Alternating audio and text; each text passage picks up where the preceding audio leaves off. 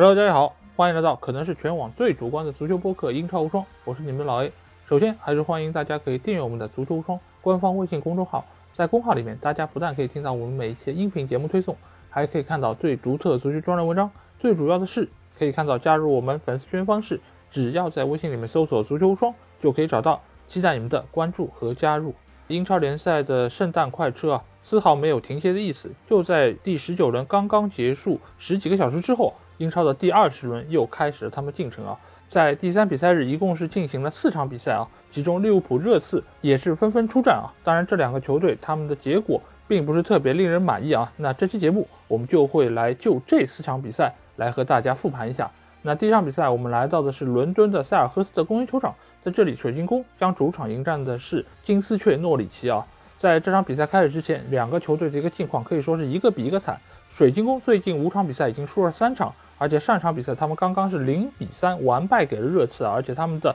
主力核心球员扎哈被红牌罚下，所以这场比赛他没有办法能够出战。而诺里奇方面啊，真的是除了迪恩史密斯刚刚上任的那段时间有相当不错的一个表现之外，之后的这段时间他们的表现可以说是越来越糟糕，而且他们最近已经是四场连败，而且一球未进啊，场均进球数只有区区的零点四四个，是整个联盟最差的球队啊。所以现在诺里奇的一个水准已经完完全全是一个英冠球队了。那我们来看一下双方的一个首发阵容啊，因为这场比赛扎哈红牌停赛，所以他们对于阵容做出了四个人员上的变化。首先是门将位置的瓜伊塔替代巴特兰回到了首发阵容，而后防线上核心格耶也是回到了先发阵容之中，替下了上轮比赛表现不佳的汤普金斯。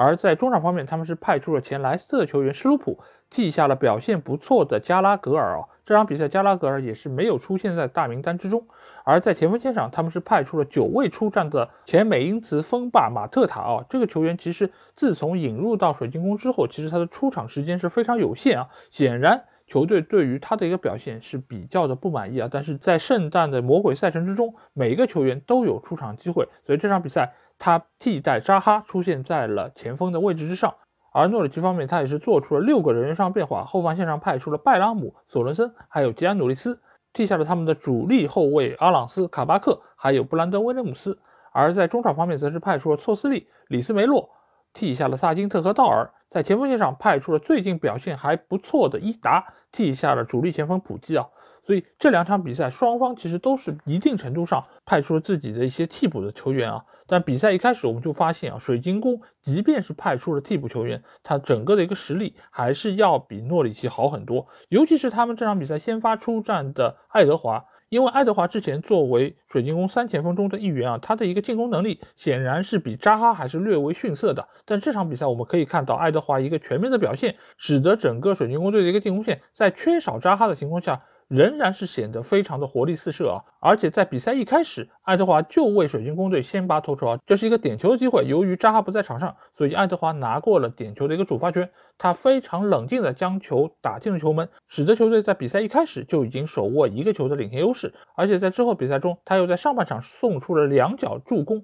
使得马特塔还有施卢普分别建功啊！所以。在整个上半场，其实水晶宫已经是确立了这场比赛的一个胜局。而对于诺里奇来说，这场比赛他们的表现可以说是非常糟糕，尤其是整个上半场，他们是很难能够。建立起非常有威胁的进攻，所以现在的诺里奇队啊，不但在防守端防不住，而且他们在进攻端的一个进攻手段也是非常的有限。尤其这场比赛，他们的主力球员萨金特也好，或者普基也好，都没有办法能够上场，所以替补球员在场上就是完全处于一种无头苍蝇的一个状态。所以在上半场他们零比三落后之后，整个球队已经是处在一个非常懵的状态。而在中场休息时候，迪恩史密斯是做出了几个换人的调整，所以下半场。诺里奇队进攻算是稍有起色啊，但是在整个一个大局面前，已经很难撼动水晶宫队的一个防线啊。那这场比赛诺里奇输掉之后啊，他们已经是收获了五连败，而且一球未进。所以对于现在这个球队来说，他们的问题是非常大。而且对于新帅迪恩史密斯来说，他们的蜜月期已经早早结束。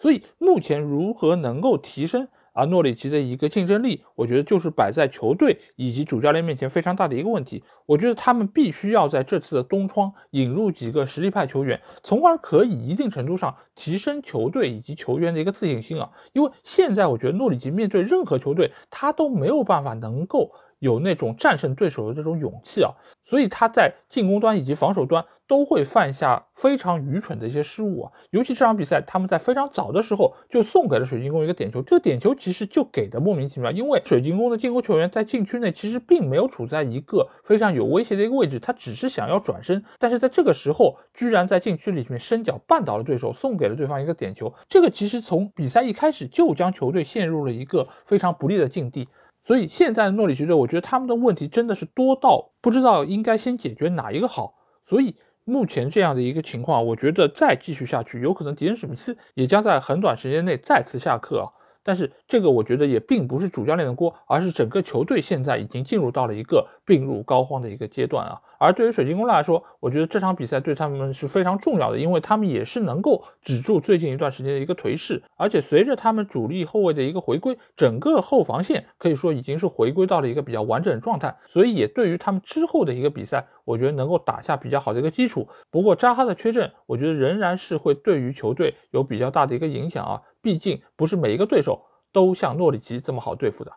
那下场比赛我们来到的是圣玛丽球场，在这里南安普顿将主场迎战的是热刺啊。这两个球队目前的一个情况都是处在一个上升期。南安普顿在经历了联赛六轮不胜之后，上轮比赛终于是三比二战胜了西汉姆联队，而且他们最近两场比赛是打进了五个球啊，在攻击力方面其实是有所提升。而对于热刺来说，自从孔蒂上任之后，收获了四胜两平的一个不败战绩啊。而且他们最近五场比赛至少每场比赛能够打进两个进球，所以他们的一个进攻能力相比于之前努诺桑托带队的时候有了非常大程度的一个提升啊！而且哈里凯恩最近的一个状态也在慢慢的复苏之中啊！这个从各方各面来说，对于热刺都是一个比较不错的消息。那在首发阵容方面，南安普顿是做出了六个人上变化，后防线上是派出了瓦莱里还有佩罗，替下了上轮比赛出战的利弗拉门托，还有中场线的罗梅乌。啊，所以这场比赛南安普顿是排出了五后卫的一个体系，而在中场则是派出了斯图尔特·阿姆斯特朗，还有伊布拉西马·迪亚洛，替下了上轮进球的埃尔尤努西，还有沃尔科特。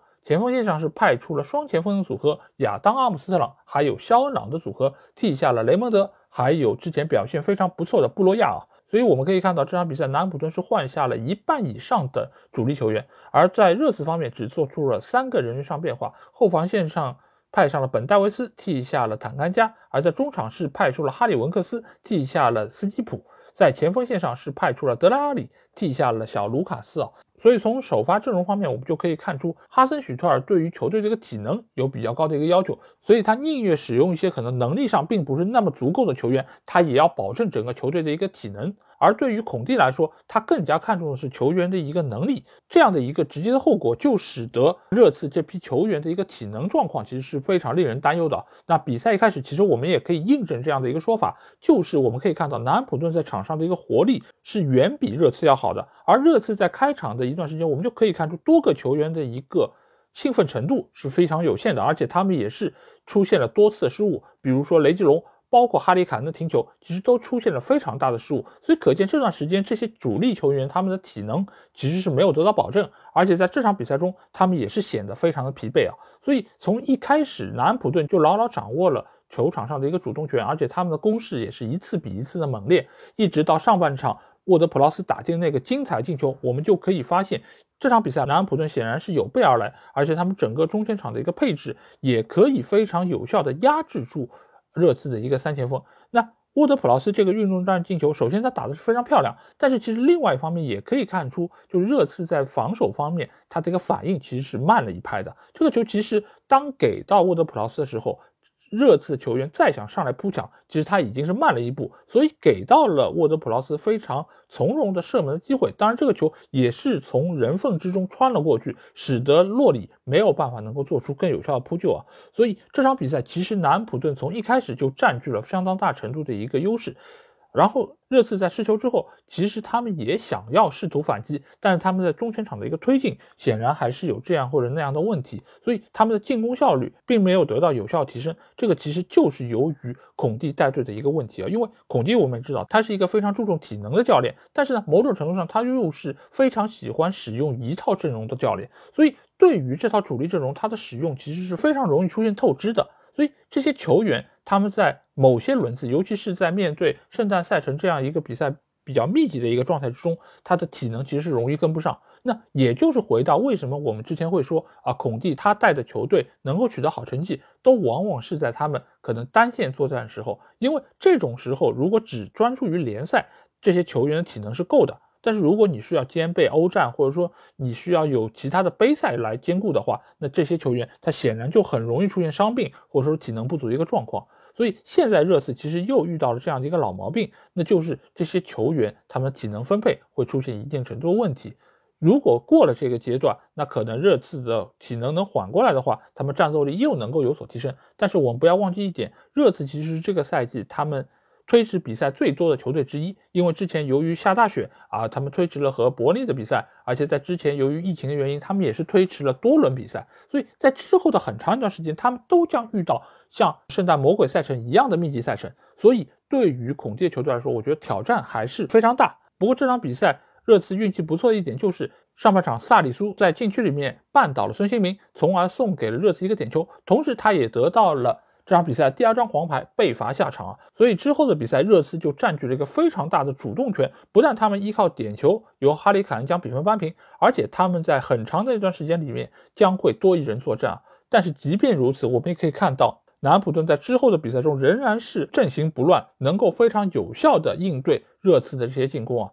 当然，热刺在下半场也做出人员调整，而且他们在攻势上也确实是给到了南安普顿非常大的一个压力啊。不过，由于把握机会能力欠佳，以及凯恩的那个进球因为越位被吹掉，所以南安普顿在之后的防守的一个过程之中啊，他们是显得越来越有信心，而且整个防守线的一个球员，他们的一个位置感也都保持不错。而且当他们换上布洛亚之后啊，整个球队还有一定的反击的能力。甚至于在比赛结束之前啊，布洛亚是拿到了一次面对洛里单刀的机会啊。不过好在回防桑切斯将球破坏啊，否则热刺这场比赛甚至有可能会收获一场失利啊。所以最终这场比赛以一比一告终，我觉得对于热刺来说显然是一个非常失望的结果。不过从场上的一个整体表现来说，我觉得这还是一个比较合情合理的一个结果。而这场比赛，我觉得热刺表现最好的球员反而是一个替补球员，那就是哈里文克斯，因为。我们知道，呃，热刺的双后腰一般来说是以霍伊比尔或者说是斯基普作为他们的一个首发，而霍伊比尔又是一个非常全面的球员。但是霍伊比尔在这场比赛中的一个表现可以说是非常的一般。我不知道是由于他体能的一个储备有所不足，还是最近一段时间他的状态似乎不如之前那么理想啊。但这场比赛替换斯基普出场的温克斯的表现，我觉得是非常不错。尽管他在防守端不如斯基普那么的强，但是他有非常出色的一脚出球的能力。这场比赛他给到。哈里凯恩那脚长传其实是给我留下了非常深刻印象啊！如果不是因为哈里凯恩稍稍跑早了一点点，那个球其实不管是传球还是哈里凯恩的射门都是非常的精彩啊！但是同时，温克斯在中场的一个短板其实也是非常明显，这也是为什么孔蒂以及之前的几任教练不那么喜欢哈里文克斯的一点啊！不过这场比赛文克斯的表现还是非常不错，只是球队没有办法能够收获一场胜利。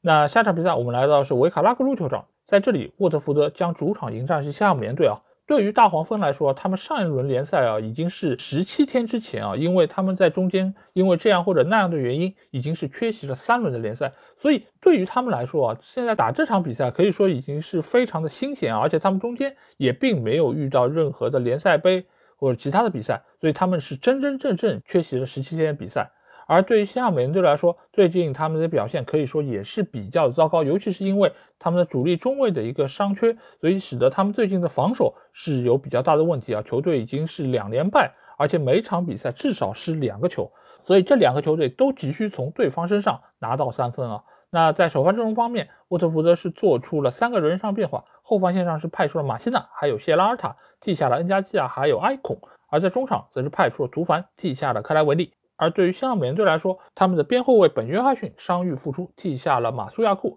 而在中场，由于赖斯累积五张黄牌停赛啊，所以这场比赛他们派出的是老队长诺布尔；而在前锋线上，他们是派出了兰奇尼还有安东尼奥。替下了上轮比赛出战的弗拉西奇，还有弗纳尔斯，所以相对来说，西汉姆联队的一个阵容还是要更加齐整一些。但是没有想到是率先进球的是沃特福德啊，那为他们进球的则是最近状态非常良好的丹尼斯啊。尽管丹尼斯很快就将要去到非洲杯，但是当他还在队里的时候，他仍然是这个球队最值得依靠的一个进攻球员啊。他依靠个人能力，这场比赛在。西汉姆联队的禁区里面做出了多个假动作，甚至于将对方的后卫球员晃倒，从而给到了他射门非常从容的一个空间。而且这个球也打得非常的漂亮，直接将球射入了上角，角度非常刁钻。这完全就是丹尼斯个人能力的一个体现啊！但是之后的比赛完全被西汉姆联队所接管，因为就球队的一个整体实力来说，西汉姆联队确实是要比沃特福德强很多。而且沃特福德在没有比赛的这十七天之中啊，大多数时间他们其实都没有办法能够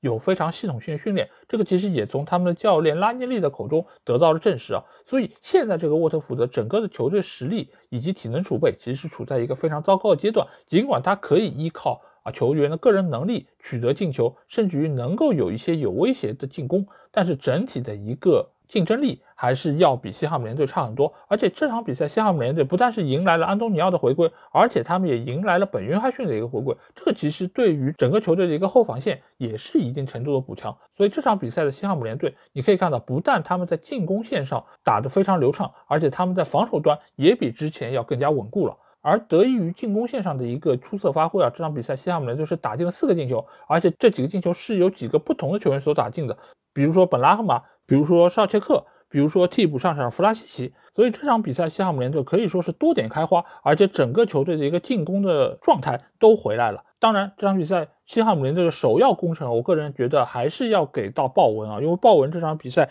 他的一个边路突破可以说是非常的自信，尤其是给到弗拉西奇的那一个助攻啊，我们可以看到他是先下底之后，然后内切进来，然后突破了对方防守之后，再回敲给了弗拉西奇，弗拉西奇要做的只是轻轻将球推入网底。所以整个这场比赛，西汉姆联队的一个进攻状态可以说是非常不错，而且整个球队的一个信心也得到了一定程度加强。而对于目前的大黄蜂来说，我觉得他们受累于之前疫情的一个情况，以及他们被耽误的赛程啊，所以对于之后他们的一个比赛，我觉得是非常的不乐观，因为他们不但需要面对非常密集赛程，而且他们也需要在有限时间里面调整好自己的一个竞技状态。而且下一场比赛对他们来说也已经很接近了，所以留给他们时间其实非常有限。而对于西汉姆联队来说，他们随着球员的不断的回归，他们的一个阵容的一个完整度可以有一定程度回升。只是两个中后卫似乎还需要一段时间才可以恢复健康啊。不过如果其他位置球员都能够慢慢回来的话，我觉得他们的竞争力还是能够